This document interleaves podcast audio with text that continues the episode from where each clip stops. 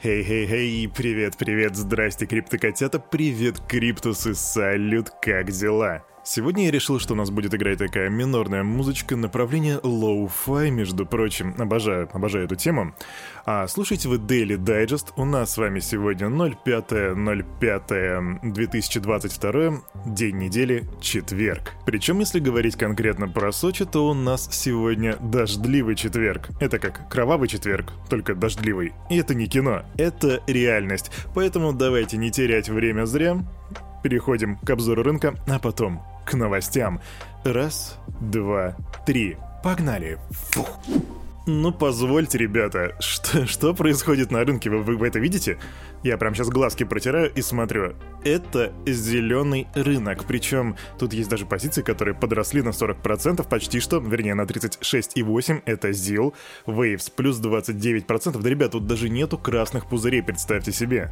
Чтобы вы понимали, я сейчас пытаюсь прям максимально головой крутить и искать из-за микрофона, выглядываю и пытаюсь найти, где тут красный пузырь, но я не вижу его. Вот так подарочек на четверг. Классно-классно. А что же касается биткоина и эфириума, биткоин также растет. 39 603 бакса, это рост на 3,5%. Эфириум 2932, это плюс 4,5% по сравнению со вчерашним денечком. Доминация битка 41,9%, капитализация 1,8 70 триллиона. Индекс страха и жадности, что думаете, выше 30? Не-а. Все так же меньше тридцаточки, а конкретно 27 пунктов. Да уж, рыночек сегодня действительно можно назвать а, потрясающим и радующим глаз, однако вот что мне тут непонятно, почему мы не видим здесь DOT. Вот серьезно, учитывая, какие новости у нас сегодня будут, да, кстати, это небольшой спойлер, мы сегодня поговорим про DOT, так вот я не понимаю, почему его нету среди лидеров роста. Ну да ладно, Идем к новостям. На прошлой неделе из биткоин-фондов вывели активы на 133 миллиона баксов, что стало крупнейшим недельным оттоком с июня 2021 года, то бишь за год это практически крупнейший отток.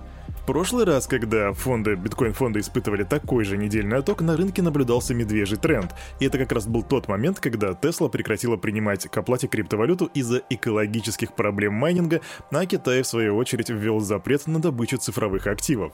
Ребята из CoinShares взялись прокомментировать эту ситуацию и отмечают, что сейчас трудно оценить причину текущего оттока. В компании считают, что на это могла повлиять и истребинная риторика Федерального резерва США, а также недавнее снижение цен на крипто крипторынке. Квик новость из США. В текущую версию законопроекта о регулировании криптовалют не вошли положения о невзаимозаменяемых токенах и вопросах экологии. Об этом заявила сенатор США от штата Вайоминг Синтия Ламис.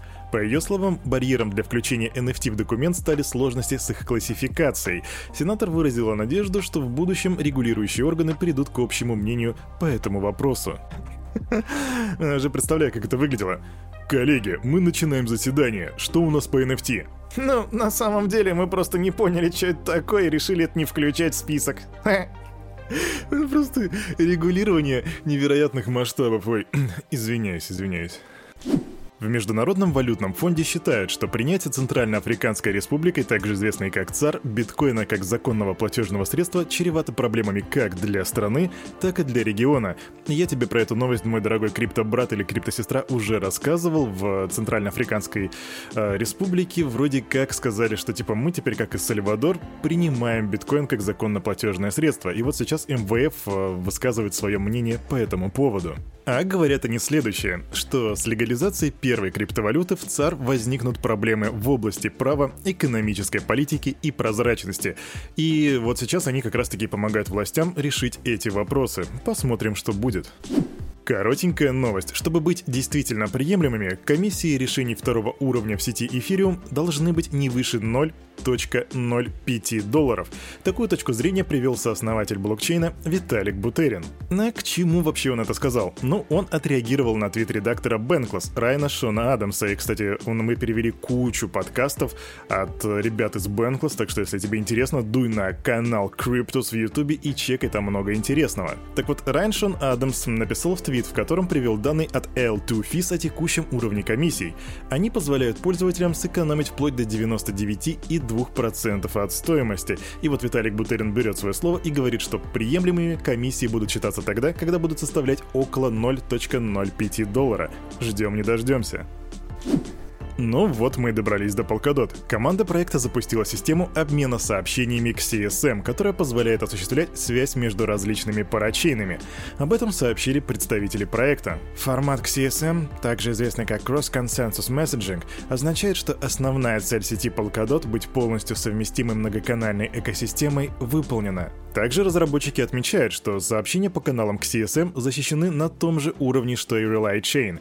Relay Chain — это такой центральный хаб сети, который использует все параллельные блокчейны. Парачейны, которые поддерживают широкий спектр сценариев использования и протоколов, смогут использовать CSM для передачи активов и данных между собой. Так говорится в заявлении. И вот хоть убейте крипто-братва, не понимаю, почему при такой зеленой новости, почему при таком бычьем сигнале у нас Polkadot не находится сегодня в лидерах роста. Но что есть, то есть. Компания MicroStrategy рассмотрит дополнительные возможности получения прибыли на свободный от обременения биткоина на балансе. Об этом говорится в их презентации к финансовым результатам за первый квартал 2022 года. Да, ребята выпустили презентацию с финансовым отчетом, и что же в ней находится? Ну, благодаря ей нам теперь известно, что за этот период доход компании составил 119 миллионов долларов, а расход 298 миллионов, то есть получается 170 миллионов чистого убытка. Также теперь нам известно, что по состоянию на 31 марта 2022 года балансовая стоимость биткоинов на их счету эквивалентна 2,89 миллиардам долларов. И мне вот теперь стало интересно, как же они планируют делать деньги на своих биткоинах. И если у тебя есть предположение, пиши в комментариях в Телеграме.